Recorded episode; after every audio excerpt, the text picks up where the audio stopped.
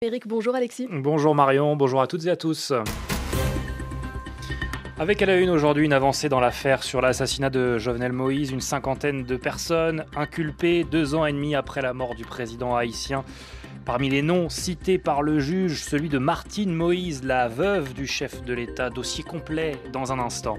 L'ouverture du procès de Juan Orlando Hernandez, l'ex-président du Honduras, accusé de trafic de drogue. Il est entendu par la justice new-yorkaise à partir d'aujourd'hui. La drogue et la violence due au trafic, on sera en Équateur, dans la ville de Duran où le maire subit les menaces de gangs. Et puis on ira dans l'Ouest américain à la rencontre des étudiants de Phoenix qui poussent les jeunes à se mobiliser en Arizona en vue des élections de la fin de l'année. Sans oublier l'actualité dans les Caraïbes avec vous, Benoît Ferrand. Huit mois après la tenue du dernier congrès des élus, le processus d'évolution institutionnelle semble plus ou moins enlisé en Guadeloupe. Les résultats concrets des travaux de la commission mise en place en juin 2023 semblent en effet pour l'instant plutôt maigres. C'est ce que nous dira tout à l'heure notre confrère de la première Guadeloupe, Éric Bagassien. A tout à l'heure, Benoît Ferrand. RFI à Port-au-Prince, 89.3 FM. Une cinquantaine d'inculpations en Haïti dans l'affaire euh, sur l'assassinat du président Jovenel Moïse. Le juge euh, recommande arrestation et renvoi devant le tribunal criminel. Euh, deux ans et demi plus tard, c'est donc une avancée dans ce vaste dossier judiciaire. Pour en parler, nous sommes en ligne avec Godson Pierre, rédacteur en chef de l'agence en ligne Alter Press. Bonjour Godson. Bonjour Alexis. Alter Press revient largement sur ces avancées. Un nom retient tout particulièrement l'attention parmi la cinquantaine de personnes euh, inculpées, celui de Martine Moïse, l'ex-première dame, la veuve de Jovenel Moïse, seul témoin de l'assassinat. En effet, les déclarations de Martine Moïse lors d'un interrogatoire peu après l'assassinat sont contradictoires selon l'ordonnance. Elle disait que pour se protéger, elle s'était réfugiée sous le lit conjugal. Pourtant, la visite des lieux a permis de découvrir que même un rat géant de 35 à 45 cm ne peut entrer sous ce lit selon le juge d'instruction. Par ailleurs, le document indique que Martine Moïse se serait rendue au Palais national deux jours avant euh, l'assassinat pour emporter un tas d'objets et euh, deux jours après le meurtre, elle aurait affirmé ses ambitions présidentielles à Lionel Valbrun, secrétaire général du Palais national. Mais je le disais, c'est euh, toute une galaxie de personnalités qui sont poursuivies dans ce dossier tentaculaire. Euh, qui sont ces personnalités? Eh bien, ce sont entre autres euh, d'anciens hauts fonctionnaires de l'administration, des membres du cabinet particulier de Jovenel Moïse ou de la hiérarchie de la police, je dis bien entre autres, à retenir l'ancien Premier ministre Claude Joseph, l'ancien chef de la police, actuellement ambassadeur d'Haïti à l'OEA, Léon Charles, l'ancien responsable de sécurité du palais, l'inspecteur de police Dimitri Erard, ou d'autres hauts fonctionnaires comme Joseph Félix Badio, qui était considéré comme un témoin clé. Godson, est-ce qu'il y a ce matin des euh, à cette avancée euh, après deux ans et demi d'enquête et cinq juges d'instruction? Eh bien, nous avons pu recueillir, tout au moins pour le moment, la réaction de maître Samuel Madistin, avocat de deux accusés dans le dossier.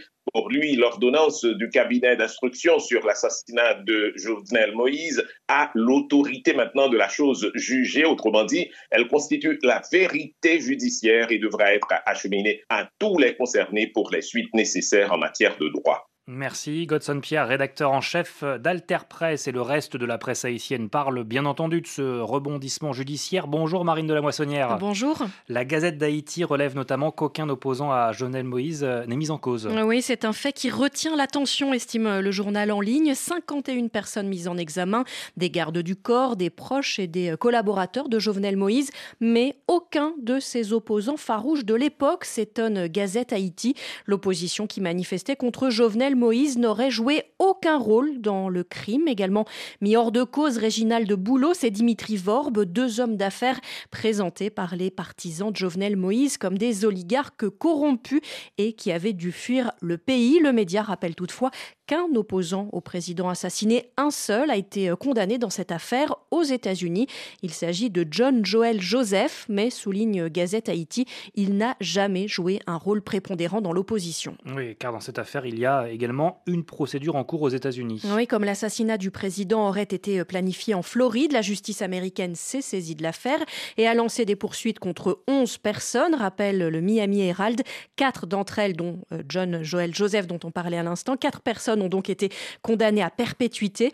Or, comme le souligne le journal, presque aucun de ces 11 mises en cause aux États-Unis ne figure sur la liste des personnes inculpées en Haïti afin d'éviter, explique le Miami Herald, une double incrimination, c'est-à-dire des poursuites judiciaires dans deux pays. Une exception toutefois, Christian Emmanuel Sanon, un pasteur à la double nationalité, qui serait l'auteur intellectuel de l'assassinat selon la justice haïtienne. Deux enquêtes donc, relève le Miami Herald, mais aucune réponse à des questions clés qui a ordonné l'attaque? Laquelle des 60 armes saisies par la police le matin de l'attaque a tiré le coup fatal? On vous retrouve dans quelques minutes, euh, Marine de la Moissonnière, pour euh, la suite de cette euh, revue de presse. On reste aux États-Unis avec l'ouverture du procès de Juan Orlando Hernandez. C'est à New York. L'ancien président du Honduras est entendu à partir d'aujourd'hui accusé d'avoir facilité la contrebande de cocaïne vers les États-Unis en échange de millions de dollars de pots de vin. Le procès doit durer près d'un mois. L'ex-président se dit innocent. Il a été extradé aux États-Unis il y a près de deux ans. Juan Carlos Barrientos, avocat constitutionnaliste, revient sur les conséquences de ce procès. Des porte-paroles du Parti national ne cessent de répéter que ce procès concerne uniquement Juan Orlando Hernandez et que ce n'est pas le parti qui est jugé. Ses anciens alliés, que ce soit au sein du gouvernement ou de la classe politique, personne ne prend sa défense. Deux de ses plus proches collaborateurs ont même fui le Nicaragua, pays qui n'extrate pas. Mais il est évident qu'il va y avoir des dommages collatéraux lors de ce procès. Beaucoup de membres du Parlement vont être éclaboussés. Des noms vont sortir, que ce soit des membres du gouvernement ou des hauts responsables de l'armée et de la police. Et ça, c'est très important pour les habitants du Honduras. Enfin, c'est vraiment regrettable que ce procès pour trafic de drogue ait lieu aux États-Unis et que le Honduras ne soit toujours pas capable de juger les régimes corrompus. La fortaleza necesaria para juzgar a los regímenes corruptos. L'avocat Juan Carlos euh, Barrientos au micro de Carlos Pizarro de la rédaction en espagnol de RFI. La politique au Salvador. Le parti du président euh, réélu Naïb Bukele obtient une très large majorité au Congrès avec 54 des 60 sièges. Les élections ont eu lieu au début du mois. Euh, trois partis d'opposition ont demandé l'annulation du scrutin pointant des irrégularités. Pas de livraison d'armes équatoriennes à l'Ukraine. Quito euh, renonce finalement à ces livraisons via les États-Unis. L'Équateur n'enverra aucun matériel de guerre à un pays impliqué dans un conflit armé international.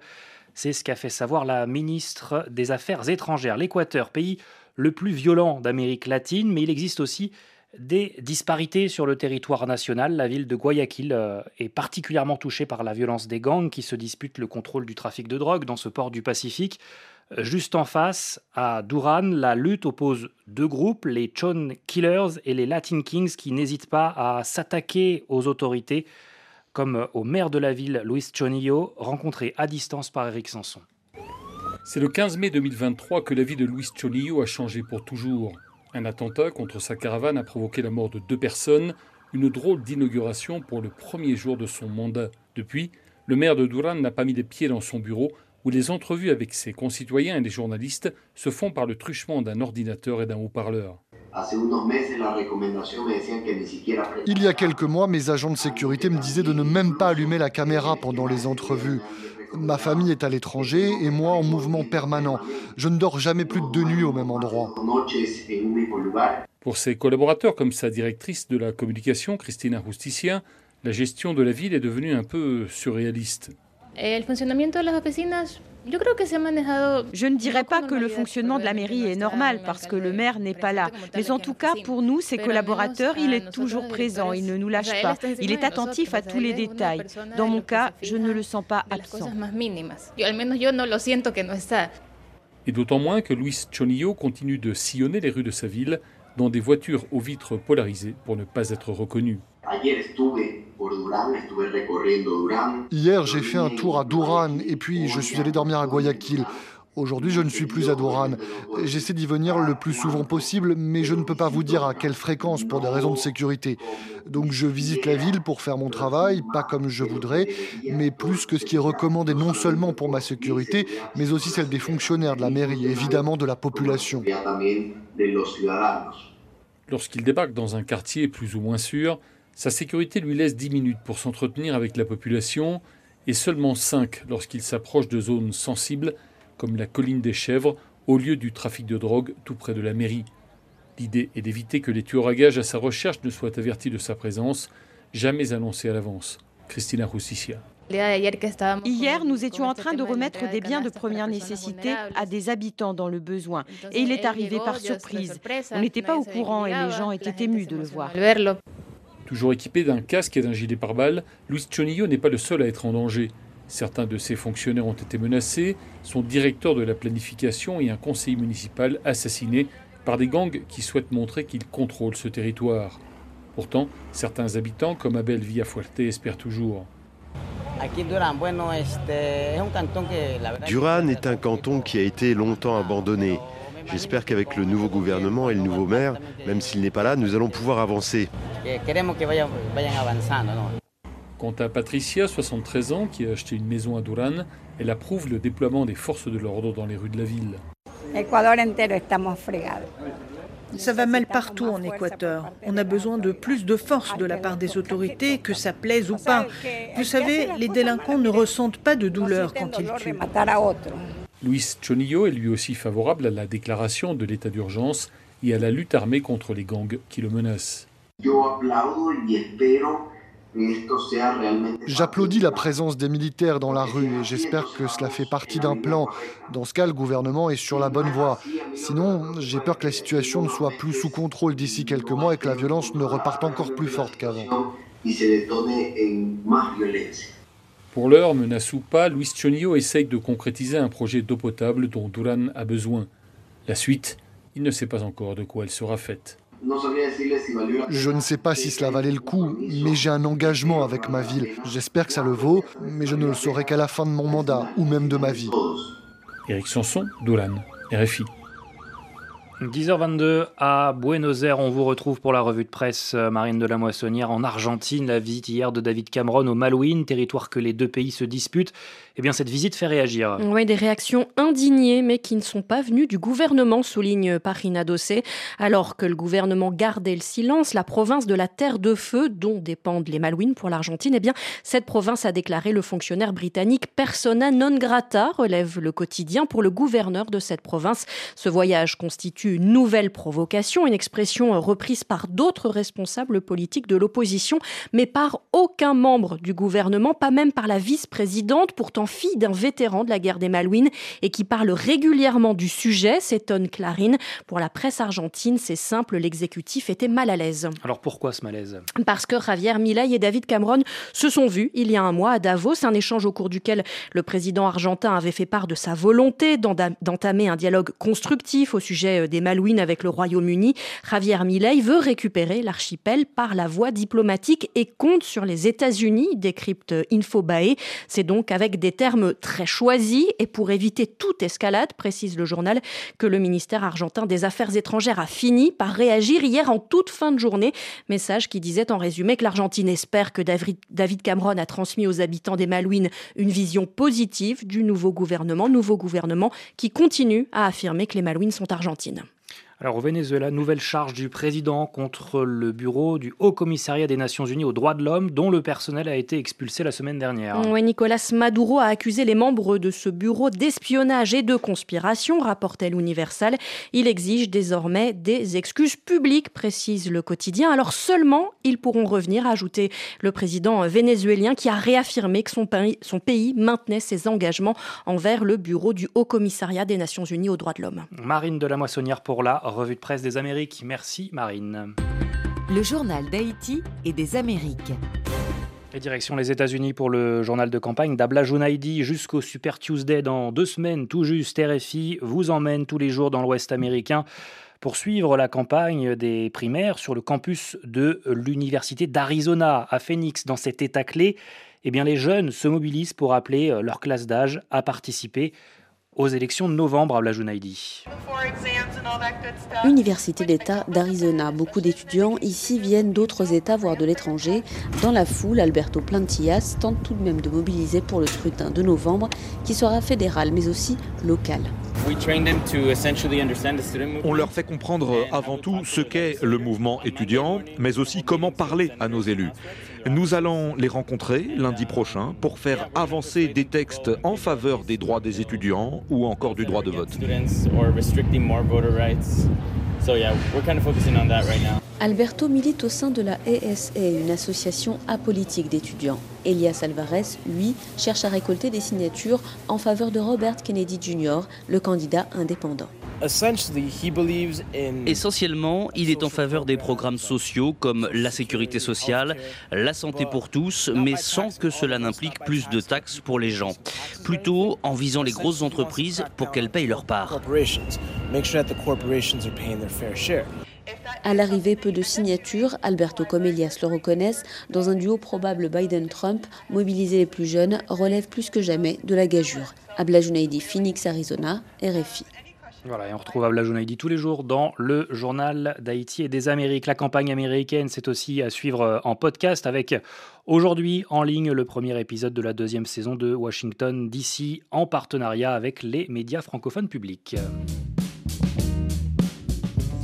Dans quelques minutes sur RFI de vive voix, Pascal Paradou reçoit Nathalie Azoulay. Elle vient de publier son dernier, son dernier roman Python aux éditions POL, un texte dans lequel elle explore les méandres du langage informatique. Vous restez bien avec nous. Tout de suite, l'info dans les Caraïbes. Le journal de l'Outre-mer.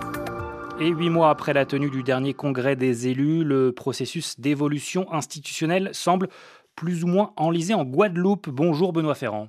Bonjour Alexis. La commission mise en place à l'époque pour réfléchir sur cette éventuelle évolution a tenu hier une conférence de presse pour en quelque sorte réaffirmer son existence. Mais côté résultats concrets, c'est pour l'instant plutôt maigre. Éric Bagassien. Avec ce rendez-vous face à la presse, point d'étape des travaux, dit-on, euh, cette commission ad hoc veut montrer qu'elle est au travail. Mais en réalité, en quelque sorte, elle sort d'un profond sommeil. Dans un premier temps, elle était chargée de solliciter le gouvernement pour la prise en compte des 153 préconisations issues du Congrès. Aucune visibilité sur la transcription des propositions dans le réel, malgré euh, l'essium et autres rencontres à l'Élysée. Et on sait euh, quelle sera la feuille de route de la nouvelle ministre des Outre-mer. Cette commission avait également euh, pour tâche de poursuivre sur les six prochains mois les travaux conduisant à un projet d'organisation institutionnelle et un périmètre de compétences fondé sur une plus grande domiciliation du pouvoir local de décision. Question euh, reprise à chaque congrès euh, sans avancée aucune. Un processus donc totalement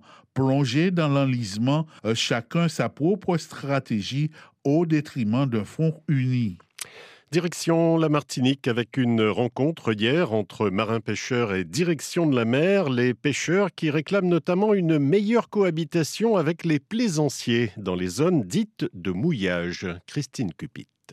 La baie de Sainte-Anne, c'est une grosse zone de pêche et depuis quelques années, il y a de plus en plus de bateaux. La zone n'est pas quadrillée par les autorités, il n'y a pas de contrôle et nous, pour pouvoir pêcher, c'est la guerre constamment avec les plaisanciers qui nous font des trous dans les casiers, qui coupent les bouées. Depuis la contamination du littoral à la chlordécone, l'activité de la pêche a considérablement ralenti. À peine 30% des ressources côtières sont exploitables. Pour les marins-pêcheurs, les zones de mouillage constitue donc un frein supplémentaire. Certains réclament l'ouverture de la zone protégée de l'îlet Aramier aux trois îlets afin de compenser les pertes subies ces dernières années. Jocelyn Mélinard, président de l'association maritime arlésienne. Nous demandons sa réouverture parce qu'en fait, il y a des pratiques illégales, du braconnage. Et aujourd'hui, les pêcheurs sont lésés parce qu'effectivement, ils considèrent que c'est une zone qui est très poissonneuse et qu'ils doivent pouvoir y travailler dedans.